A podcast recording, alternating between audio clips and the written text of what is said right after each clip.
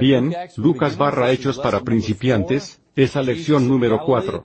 Empieza el ministerio de Jesús en Galilea. Su ministerio público empieza la parte 2 de esta sección y todavía cubrimos Lucas, capítulo 6, empezando en las 6 y 17 hasta el capítulo 8, versículo 3.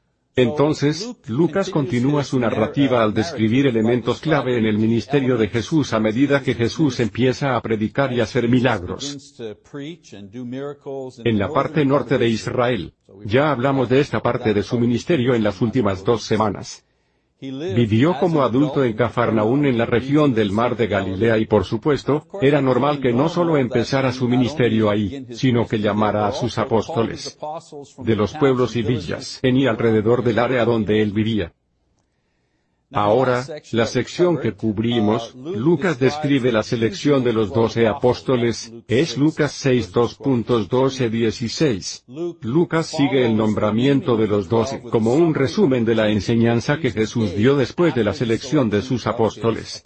Ahora, recuerden que les dije que siempre les doy con anticipación la sección para leer porque no leemos todo en clase, no tenemos el tiempo, y esto es un ejemplo de eso, el capítulo 6, 17 a 38, y esto es un ejemplo de eso, el capítulo 6, 17 a 38, no lo leeremos, pero esta sección es básicamente una repetición de lo que Mateo brinda de forma más grande y completa, la llamamos la sección de beatitudes. Saben, Mateo 5 hasta Mateo 7. Entonces, Lucas toma algo de ese material, y lo repite en esta sección de aquí.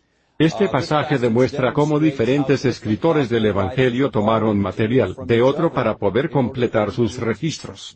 Luego, en el capítulo 6, versículos 39 a 45, Jesús también agrega varias parábolas en su enseñanza, para amplificar y dar ejemplos concretos de su enseñanza previa. Entonces él hace algunas beatitudes, bienaventurados los pacificadores y demás, y luego agrega proverbios al final de esto. Observen también que Lucas coloca no proverbios, sino parábolas. Pone parábolas de la casa construida en la roca. Al final de su pasaje de la misma manera en que Mateo la pone, saben la casa construida en la roca al final de su pasaje. Y así, tomaron cosas uno del otro, y las colocaron de tal forma para argumentar a favor de Jesús. Entonces vamos a continuar nuestra lectura en el capítulo 7, empezando en el versículo 1. Jesús terminó de hablar con el pueblo y entró en Cafarnaún.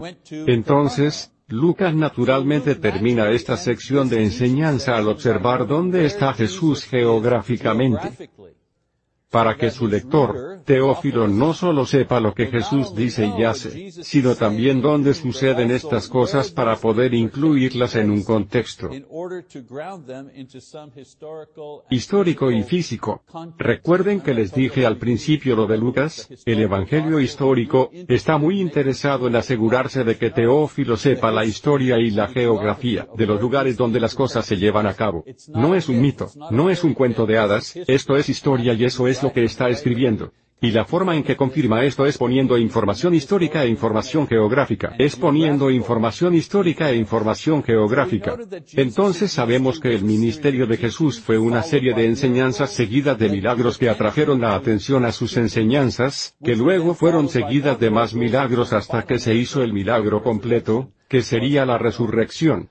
Entonces Lucas observa otro milagro que fue inusual, debido a quien lo recibió, y eso está en el capítulo 7. Ahora, históricamente, sabemos que la región a la que nos referimos, como Israel estaba bajo dominio romano en ese tiempo, los romanos permitían una forma limitada de un tipo de autogobierno con reyes judíos locales que eran nombrados para administrar, saben, asuntos políticos y sociales bajo la dirección del gobernador romano. Quiero decir, los romanos estaban al mando, solo permitían que los reyes y gobernadores judíos, saben, hicieran su trabajo. El gobernador romano Pilato, quien comandaba a los soldados estacionados en Jerusalén, así como en otras ubicaciones clave en todo el país, para mantener la paz. Entonces, siempre que hubiera orden, siempre que hubiera paz, siempre que se recolectaran los impuestos, no se metían contigo. El momento en que había un problema tenían soldados suficientes para ocuparse de eso y asumir el control directo. El cuartel general de las fuerzas romanas en Judea estaba en Cesarea, que estaba en la costa del mar Mediterráneo. El ejército romano tenía legionarios, los legionarios eran soldados de infantería que conformaban el grueso del ejército romano. Eran ciudadanos romanos reclutados, eran ciudadanos libres. Un hecho interesante, la estatura mínima, era de 1.50 metros, lo que les demuestra que la gente no era tan alta como lo es hoy en día. Estatura mínima de 1.50 metros, y los reclutaban entre las edades de 14 y 19 años. Una legión tenía 6.000 soldados, y para el año 23 de ese Roma tenía 23 de estas legiones. Una legión, seis mil soldados, una cohorte, 600 soldados, una centuria, 100 soldados, y de ahí se deriva el término centurión. Entonces, un centurión estaba al mando de una compañía de unos 100 legionarios, se llamaban legionarios, no soldados. Hay un poco de historia de la presencia romana. Aquí en ese tiempo, así que continuamos en el versículo 2 que dice, allí había un centurión que tenía un siervo al que amaba mucho, el cual estaba a punto de morir. Entonces, según Josefo, Josefo es un historiador, un historiador judío de ese tiempo, no habría tropas romanas estacionadas en Cafarnaún, en tiempos de paz. Entonces, este centurión aparentemente vivía en Cafarnaún, probablemente trabajaba para el rey Herodes, porque Herodes tenía tropas de soldados extranjeros, ¿de acuerdo?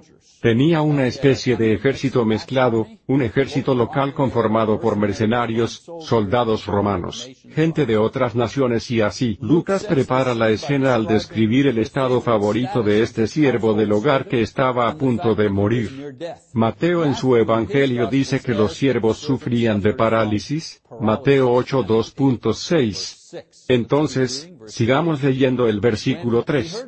Cuando el centurión oyó hablar de Jesús, envió a unos ancianos de los judíos para que le rogaran que fuera a sanar a su siervo. Qué interesante, solo este versículo, lo que revela de este centurión en particular. Primero que nada, estuvo influido por el testimonio de los demás referente a Jesús, pues nunca había visto o escuchado a Jesús personalmente. Tenía influencia y favor entre los judíos. Ahora piensen en eso, he aquí un centurión, un pagano que envía a varios viejos líderes judíos para pedir ayuda en su nombre. Y luego, por supuesto, sabemos por qué en el siguiente versículo. También sabemos que en realidad creía, era creyente, no pidió que Jesús viniera a rezar, o si podía ir y ver qué podía hacer, sino que pidió específicamente que Jesús viniera, y salvara la vida de su siervo moribundo. Es muy específico sobre lo que quiere que Jesús haga, qué espera de Jesús. Por lo tanto, es un creyente. Leamos los versos 4 y 5. Ellos fueron a hablar con Jesús, y con mucha insistencia le rogaron, este hombre merece que le concedas lo que pide, pues ama a nuestra nación, y nos ha construido una sinagoga. Entonces, Lucas registra los argumentos de los viejos judíos a nombre de esta persona. Observen que aquí no se dice nada del valor y carácter del siervo. No hablaban por el siervo, no decían, bueno, el siervo es bueno, y, sabes, lo merece, y tiene una familia, y es muy joven, demasiado joven para morir. Saben, nada sobre el siervo, ningún argumento sobre el siervo, sin embargo, el siervo es el que está enfermo, solo que este centurión estimaba mucho a ese siervo. Entonces, la forma como los viejos exponen su caso asume que Jesús puede hacer esto, y aseguran al Señor que el centurión lo merece, no en el sentido de que merezca una recompensa, sino comparado con otro a quienes ha bendecido el Señor, este hombre también merece ser considerado.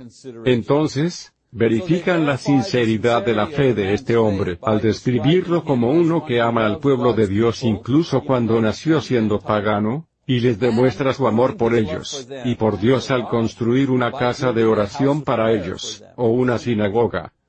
Sinagoga, casa de oración, donde los judíos se reunían para orar y adorar y leer las escrituras. Y luego irían a Jerusalén para los festivales. Sigamos leyendo del verso 6 al 8, que dice, Jesús se fue con ellos, y ya estaban cerca de la cada cuando el centurión envió a unos amigos suyos, para que le dijeran, Señor, no te molestes. Yo no soy digno de que entres en mi casa. Ni siquiera me consideré digno de presentarme ante ti, pero con una sola palabra tuya mi siervo sanará. Yo mismo sé lo que es estar bajo autoridad, y lo que es tener soldados bajo mis órdenes. Si a uno le digo, ve allá, él va, y si a otro le digo, ven acá, él viene, y si a mi siervo le digo, haz esto, lo hace. Entonces, hasta ahora solo sabemos de la situación de este hombre, su piedad, su amor y su fe, pero en este pasaje escuchamos que el centurión habla, y con eso aprendemos varias cosas más, sobre este hombre inusual.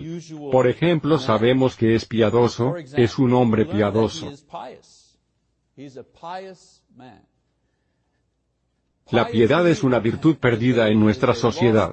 La piedad es una virtud perdida en nuestra sociedad. En nuestra sociedad, la virtud más alta es el cinismo. Somos cínicos sobre algo que sea grande, el gobierno, los líderes, somos cínicos, siempre intentamos encontrar una debilidad. Nos regocijamos cuando caen los grandes. No importa si es alguien en deportes o política, religión, oh, eso es muy jugoso. Cuando sucede, pero la piedad no es algo que persigamos. Creo que si preguntan a, la alguien en la calle, saben, defina la palabra piedad, ni siquiera la sabría. Hoy, el hombre de la calle les puede decir todos los héroes de los Vengadores, o quién está en el Comic Con, y todo eso. La trama de la Mujer Maravilla y Aquaman. Saben, saben todo eso pero no tienen una idea de lo que se trata la piedad. La piedad es el respeto de las cosas y la gente de Dios. Eso es la piedad, en una definición muy corta. En su caso, el caso de este hombre, respetaba el hecho de que Jesús, como judío, no pudiera entrar a su casa sin mancharse lo que significa convertirse, perdón, en no limpio en la ceremonia según la ley judía.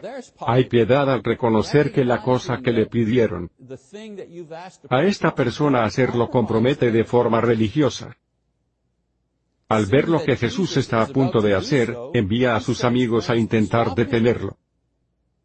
Digo, quería que sanara a su siervo, pero no a costa de poner a Jesús en una posición peligrosa al violar abiertamente la ley porque es lo que él estaría haciendo si entra al hogar del pagano.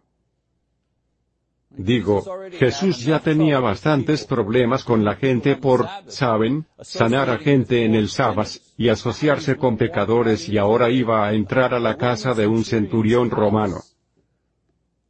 Wow. Eso sería un gran problema. También averiguamos que es una persona humilde. La humildad básicamente es tener una evaluación realista de nosotros mismos. Básicamente eso es la humildad. Este hombre reconoció que el poder de Jesús venía de Dios y mucho más grande que el suyo, que vino del hombre, y así se puso en la posición correcta ante Jesús cuando le pidió ejecutar ese poder. En otras palabras, decir la palabra para que su siervo sanara. Sigamos leyendo, versículo 9. Cuando Jesús oyó esto, se quedó admirado del centurión. Se volvió entonces a la gente que lo seguía, y dijo, quiero decirles que ni siquiera en Israel he hallado tanta fe. Los que habían sido enviados regresaron a la casa, y se encontraron con que el siervo estaba sano. Rara vez Jesús se maravilla por lo que hacen los hombres o las mujeres, pero aquí sí porque este hombre pagano entendió el concepto de que el poder de Jesús estaba incluido en su palabra.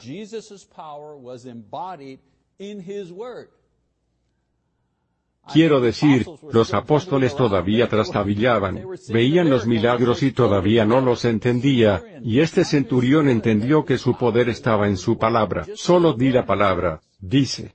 Una idea que la nación judía, que había tenido la palabra de Dios durante 1400 años, no podía aceptar hasta ese momento, y seguían rechazando esa idea. Y este soldado pagano lo entendió. Entonces, Lucas nota que en este momento el siervo había sanado por completo.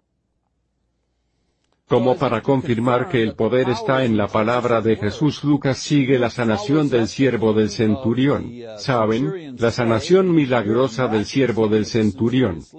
Con un milagro aún más grande, es decir, levantar a los muertos. Entonces, Lucas rápidamente prepara la situación. De nuevo señala la ubicación donde está Jesús, Naín, que es una cuidada al suroeste de Cafarnaún, y la escena, una procesión funeral del único hijo de una mujer viuda. Ya no hacemos eso, ¿saben? Las procesiones funerarias. Cuando yo era más joven, un niño, digo, incluso en Montreal que era una ciudad grande, había una procesión funeral por varias calles, usualmente entre la funeraria y la iglesia. Por supuesto, me crié siendo católico. Quiero decir, en el entierro de mi padre, recuerdo que acarrearon el ataúd, lo pusieron en la carroza funeraria, y luego caminamos por la calle, las dos cuadras. Tuvimos una procesión de dos calles, caminamos por la calle, yo, mi mamá, familia, amigos, saben, hasta llegar a la iglesia. Y tomaron esto, saben.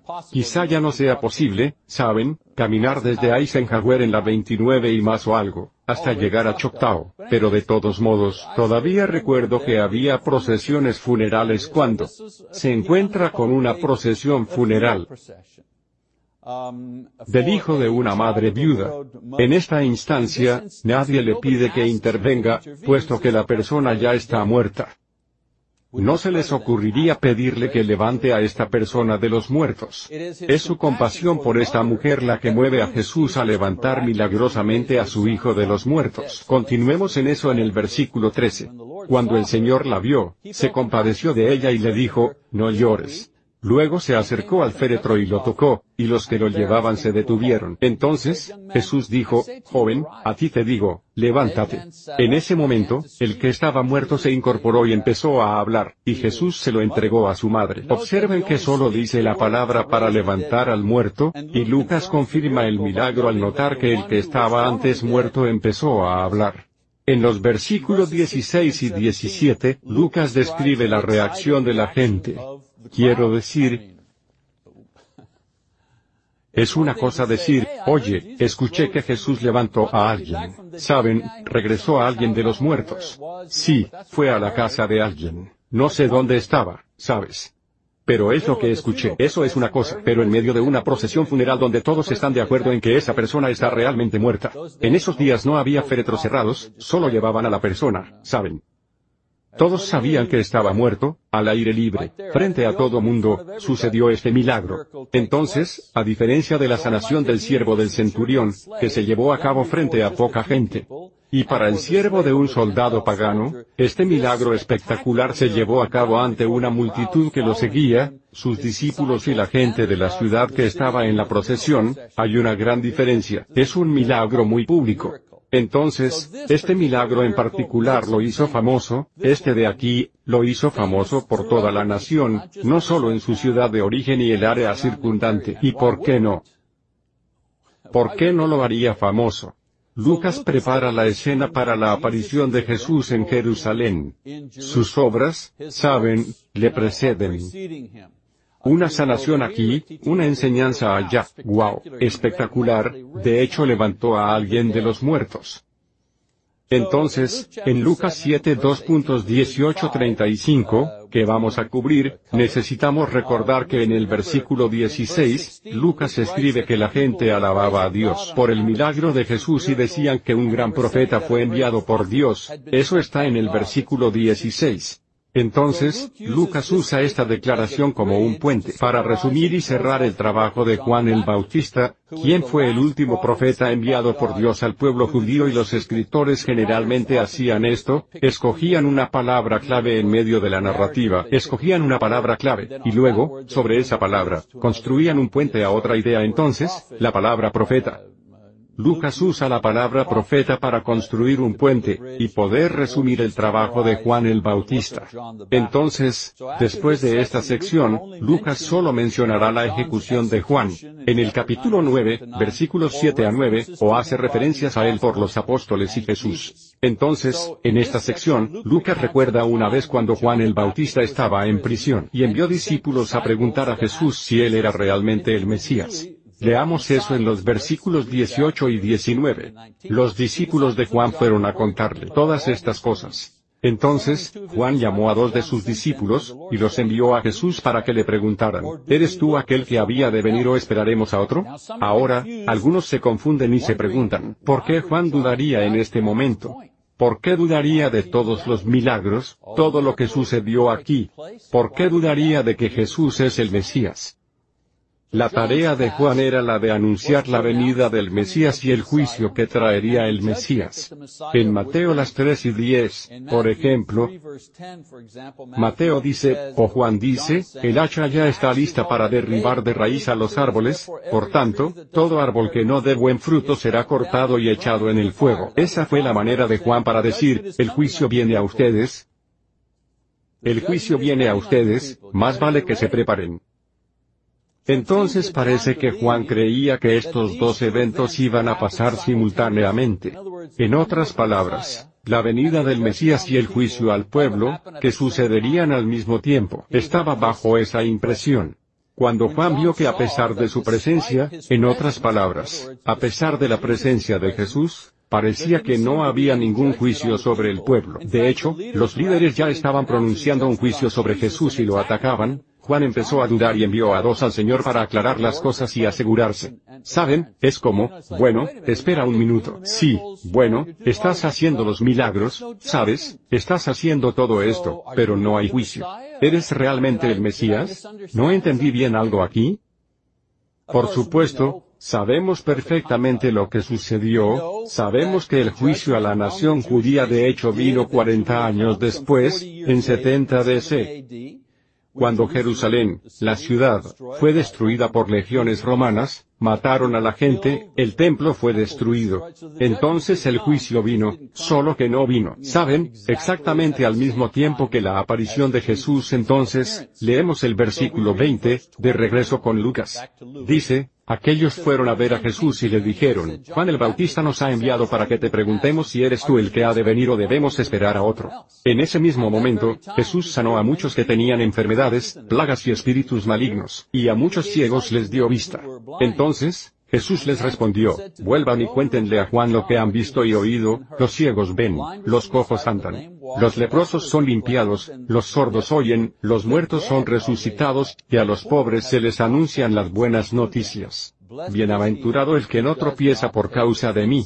Entonces, Jesús, con palabras y acciones, les asegura que Él es el Mesías que está haciendo todo esto, ¿saben? Los milagros, las enseñanzas, predicar el Evangelio, todo eso. Está haciendo todo lo que los profetas dijeron que el Mesías haría. Lo está haciendo todo. Encuentro interesante aquí cuando preguntan y Lucas dice, y luego Jesús hace todos estos milagros, y luego voltea hacia ellos y dice, sí, ¿vieron lo que acabo de hacer? Vayan y díganle a Juan. Ven, él no solo dice, bueno, ¿no han escuchado las cosas que hago? No, no, sigue y continúa con su ministerio. Y saben, hace milagros y sanaciones, y luego habla con los que fueron enviados por Juan. Entonces, cuando Juan ve que a pesar de, perdón, Jesús les asegura con palabras y hechos que Él es el Mesías, que hace todas las cosas que se supone que hace el Mesías, y le da a Juan un exhorto para regocijarse en su fe, sin importar las circunstancias. Y luego, en las últimas dos líneas de esta sección de aquí, Jesús finaliza confirmando la persona y ministerio de Juan el Bautista y condenando a los líderes judíos que rechazaron a Juan su bautizo y el Mesías que proclamó. Entonces, Jesús le da el recado a los mensajeros que sí, soy aquel. ¿Vieron todo lo que estoy haciendo? Y también envía un mensaje a Juan al decirle al pueblo, este Juan a quien esperan ver, ¿saben? Alguien en ropas finas, alguien relajado, es el más grande de todos. En otras palabras, le da una felicitación a Juan. Confirma que Juan es quien se supone ser, el que prepara el camino. Y así, Juan recibe confirmación y certeza del Señor.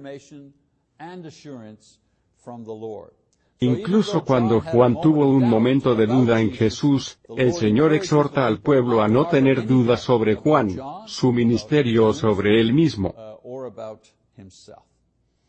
Bien, entonces hasta este momento, aparte de su madre terrenal, María y la profetisa Ana del templo, y los que curó, ninguna mujer está prominentemente asociada con Jesús.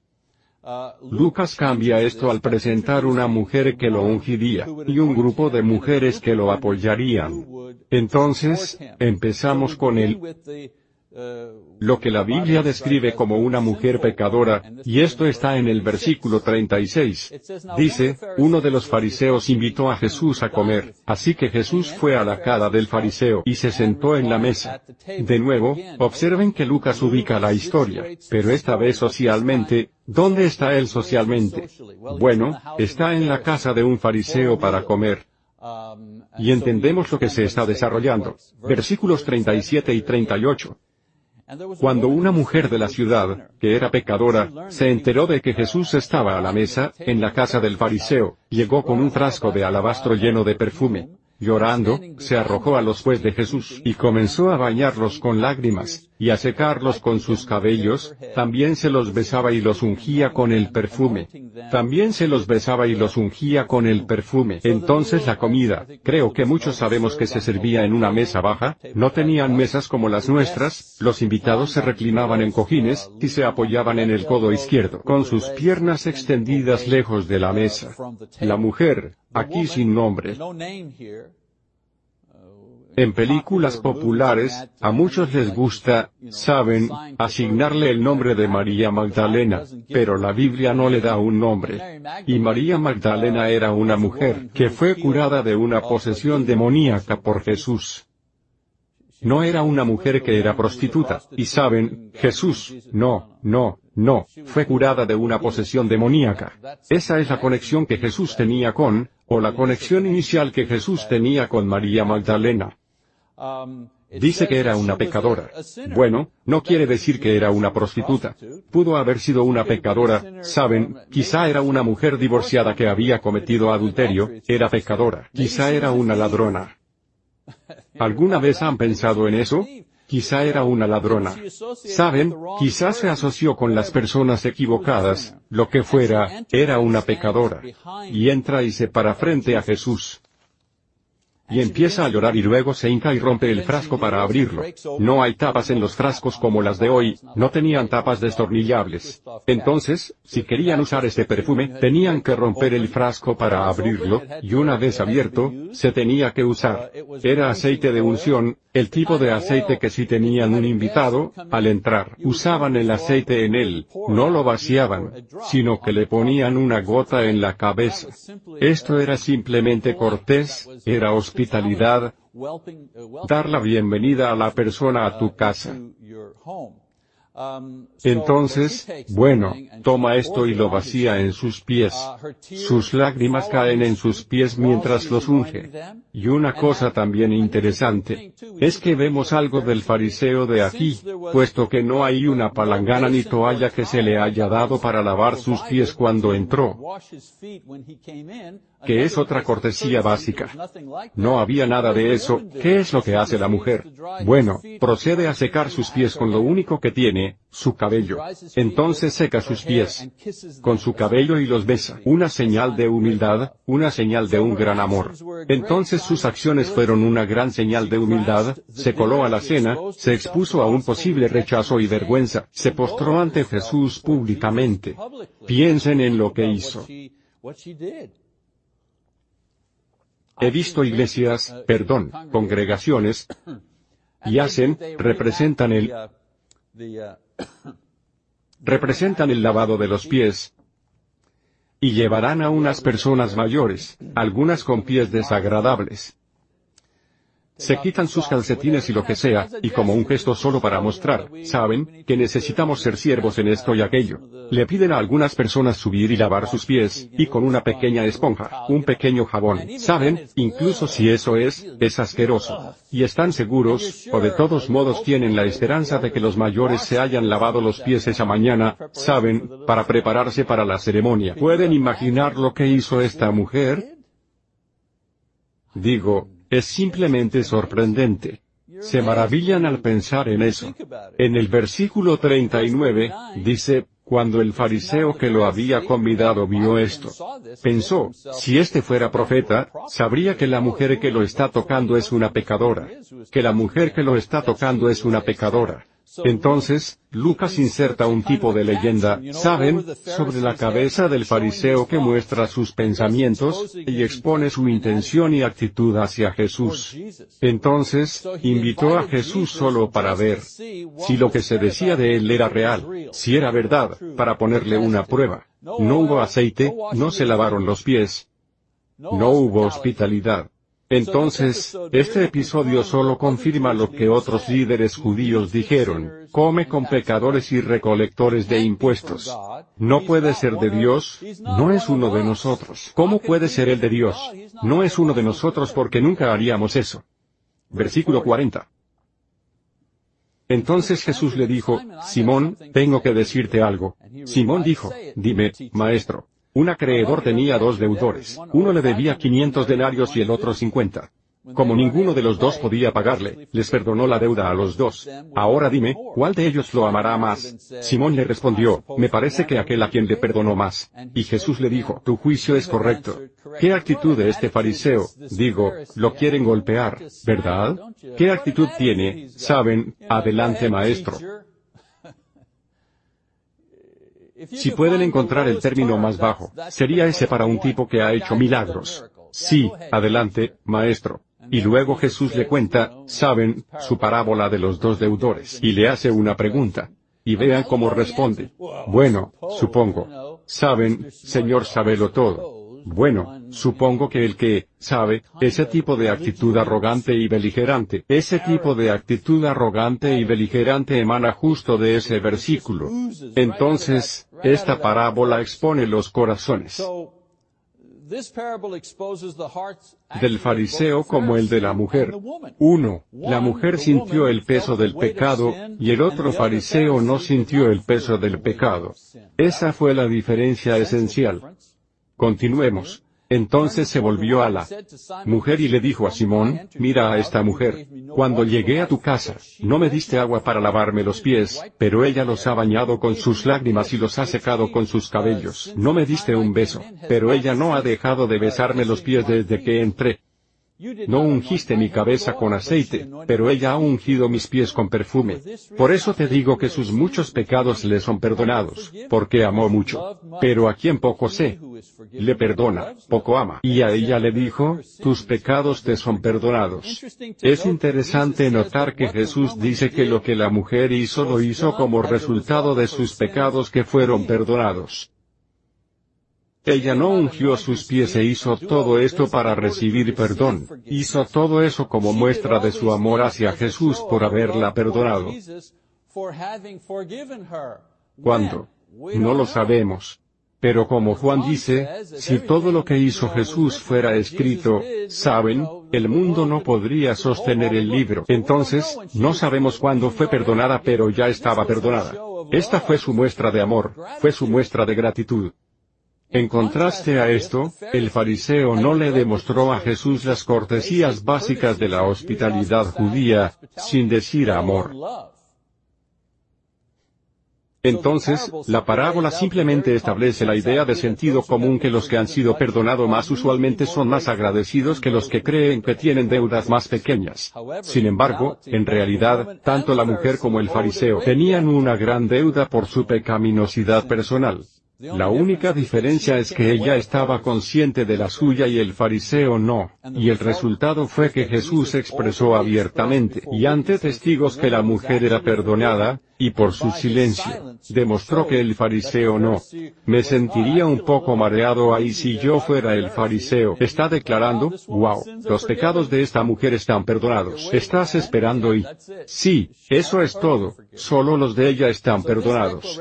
Entonces esta declaración sorprende a los demás invitados porque al decirla, Jesús se iguala con Dios, que es lo que sellará su destino en la cruz un poco más adelante. Tenemos unas pocas cosas más que hacer. Capítulo 8, versos 1 al 3, son las mujeres que sirven a Jesús.